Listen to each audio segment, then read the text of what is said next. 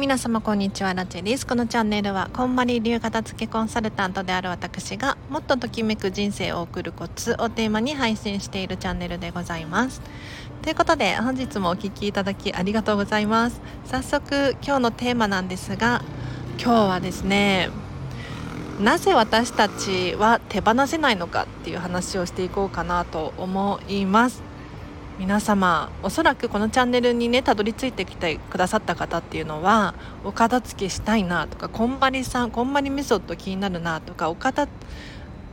付けの話がとにかく知りたいみたいなそういう方が多いんじゃないかなって思うんです。でお片付けイコール捨てることっていう風にね考えてる方多いと思うんですよ。で、まあ、実際はそうじゃないんだけれど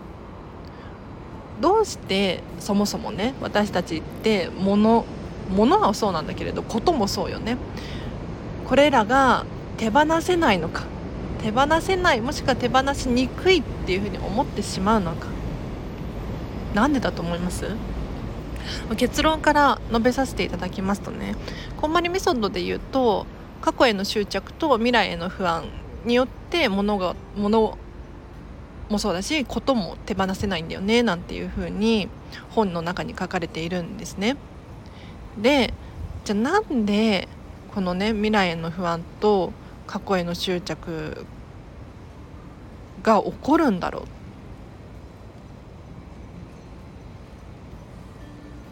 う？いかがですか？あの一見ねお片付けって物を手放す行為だって思われがちなんですよ。もう捨てればいいんでしょうとかね。そういうふうに考えてる方多いんじゃないかと思うんですが実際はそうでもなくって本当は何何かっていうと物についている自分の気持ちこれなんですよ。どうしてボールペン1本手放せないのか。っていうと自分がそのボールペンに勝手に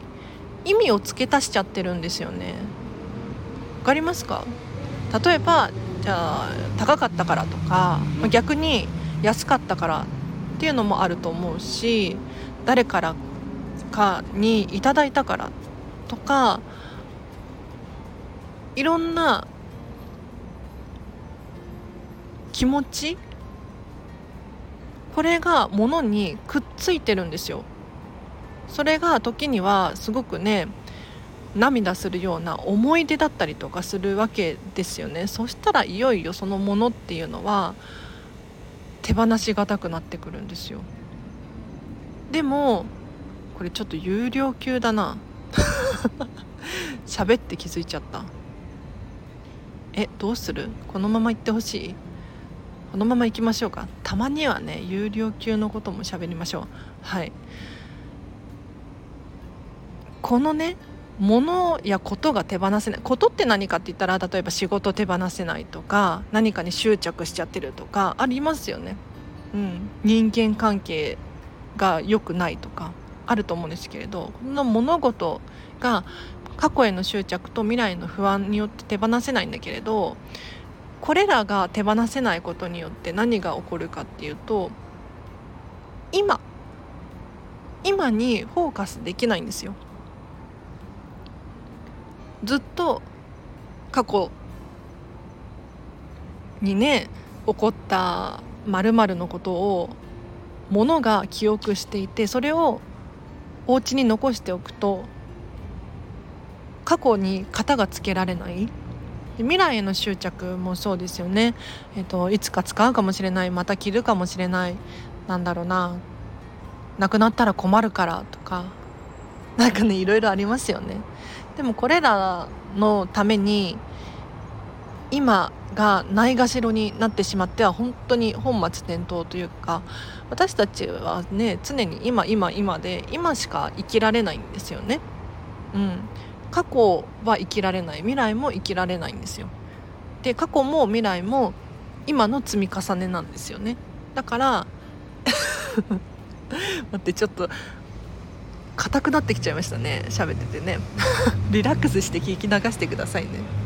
もう今が楽しいことっていうのは本当に重要なんですよ。どれだけ充実した今を過ごせるか。なのでぜひねあのなんで私たちって物やことが手放せないんだろうなって思ったら荒地さんが未来への執着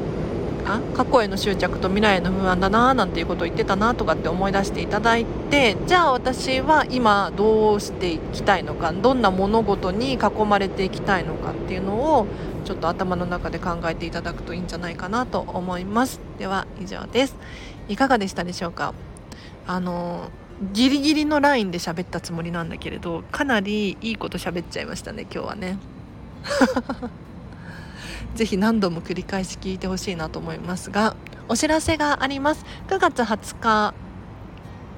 9月20日火曜日13時から14時半なんですけれどこんまりメソッドビジネスセミナーマインド意思決定のお片付け編を Zoom オンラインで開催いたします。こちらは有料で3300円なんですがこちらの費用にはですねなんと資料が含まれております。でしかもこの資料結構がっつりあるしこんまりメディアジャパンが用意してくださった資料なので私がアラチェがねなんとなく適当に作ったやつではないのでもうデザイナーさんとかに頼んで作ってる結構お金のかかってるものだからこの3300円であのぜひご自身のへの投資としてねご購入いただければなと思います。でこれ学ぶことによって何がどうなるのかっていうとまずこんまりメソッドの基礎が学べるんですよ。あの気持ちや意思決定決断力とかっていう目に見えないものを片付けする際に重要なのでまずは物のお片付けなんですよ。これね全然ピンとこないかもしれないんですけれどあのお部屋が散らかってくると気持ちも散らかってるなんていうことってありませんか？わかります？なんかもう仕事でいっぱいいっぱいになってると必然的に自然にお部屋も散らかってくる。ありますよね。私だってありますもん未だに。うん。なのでまずは物のお片付けをしっかり学んでいただいてその後後半編で気持ちやマインドのお片付けの基礎が学べます。だからストレスの原因がよくわからないとか自分の決断に自信が持てないだったりとかもうとにかく心が荒れてるんですみたいな方はね是非ご参加いただいてけるといいかなと思います。でもしねあのご都合が悪いっていう方いらっしゃったら、まあ、今後ねまたやると思うんですよ。はい 定期開催でやると思うのでそれまで待っていただくかこんまりさんの著書「 Joy at Work」これねスコットさんスコット・ソネンシェインさんとの共著になるんですけれどちょっとビジネス寄りな本なんですが気持ちマインドのお片付けもこのジョイアットワークの中に書かれていますのでぜひこちらを購入していただいたりとかするといいかなと思います。あお申し込みはですね、えーと、お申し込みリンクを貼っておくのでそちらからお申し込みください。もしくはコメントやレターで質問とかね送っていただけるといいかなと思います。ではちょっと雑談してもいい？2つ話したいことがあるの今日は。2つ。あのまず1つ目は今日ねポジティブな話からさせていただくと午前中にこんまりコンサル仲間で大先輩のレイチェルレイチェルさんの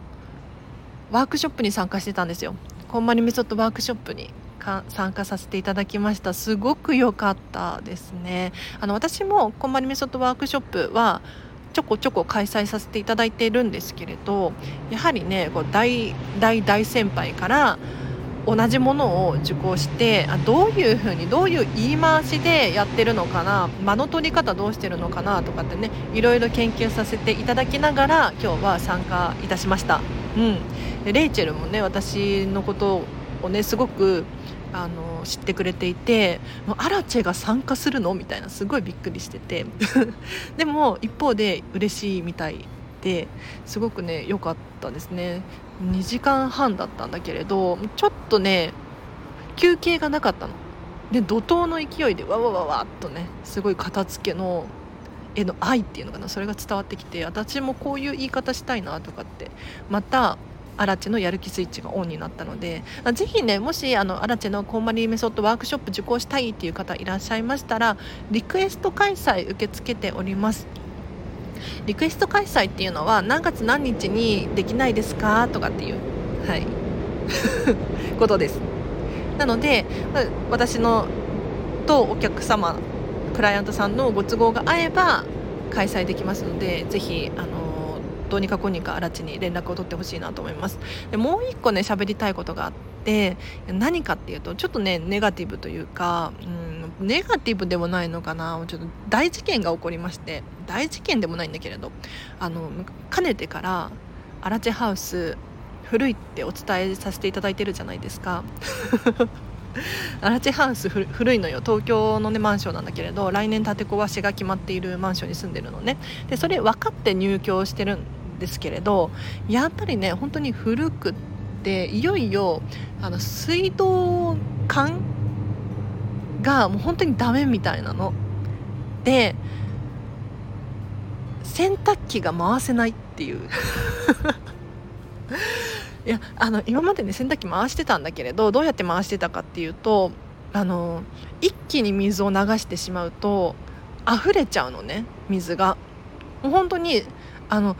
アラチェがすごくたくさん洗濯をしてるわけではなくって一番あの設定が低い20リットルとかのお水を流してもそれでも溢れちゃうのよ。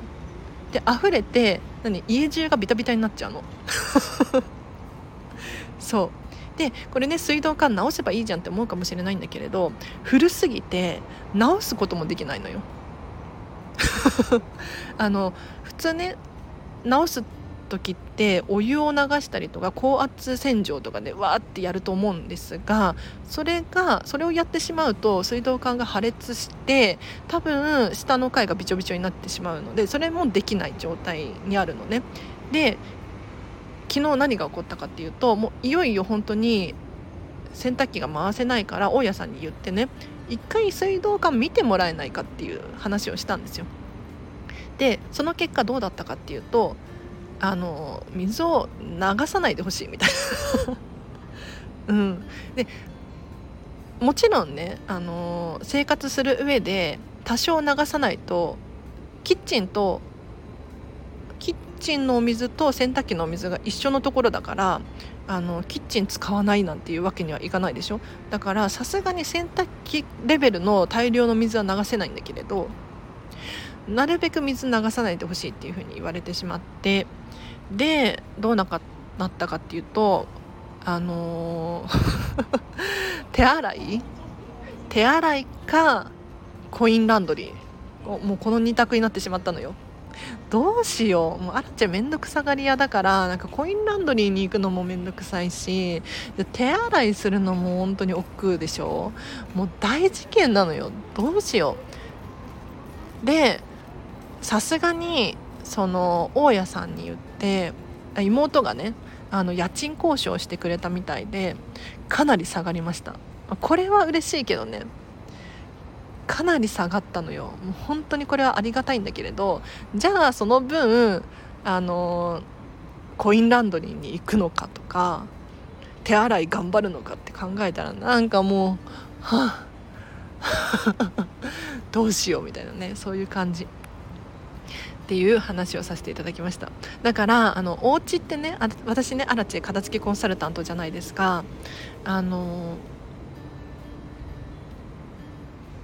よく勘違いされるのは素敵なお家に住んでますねとかって思われるのよ。思われるの。でも正直な話アラチェがあのインスタグラムだったりとかスタンド FM のねカバーに使っている写真っていうのは一部なのよ本当に。そう。で全体を考えると古いし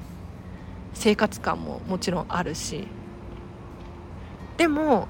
何て言うのかな。割と快適に暮らせてはいるのよね。暮らせてはいるの。なぜならお片付けが終わっているから。だから壁紙とかも張り替えたくなるしキッチンもちょっとシール貼ってみようかなって整えたりとかするのね。なのであの古いお家だからといって諦める必要は本当になくって私みたいにねそんなに広くないし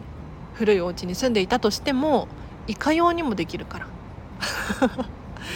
まあ水道管のことはねちょっといかようにもできないんだけれどもう本当にどうしたらいいのこれは。お風呂場で手洗いするのって大変だと思います？なんか多分脱水はいけるんですよ。脱水くらいの水の量だったら流せると思うのよね。今の状況で考えて、うん、だからお風呂にお水をためて洗剤入れて足で踏むのかわかんないけどっていう感じですね。はい。皆様お聴きいただきありがとうございました。あらちゃんもねこんな感じのお家に住んでますが割と満足で暮らせていますので皆様えーと、ぜひお片付けを終えてときめく人生を送りましょう。では今日は以上です。お聴きいただきありがとうございました。あらち明日もハピネスな一日を過ごしてください。あらちでした。バイバイ。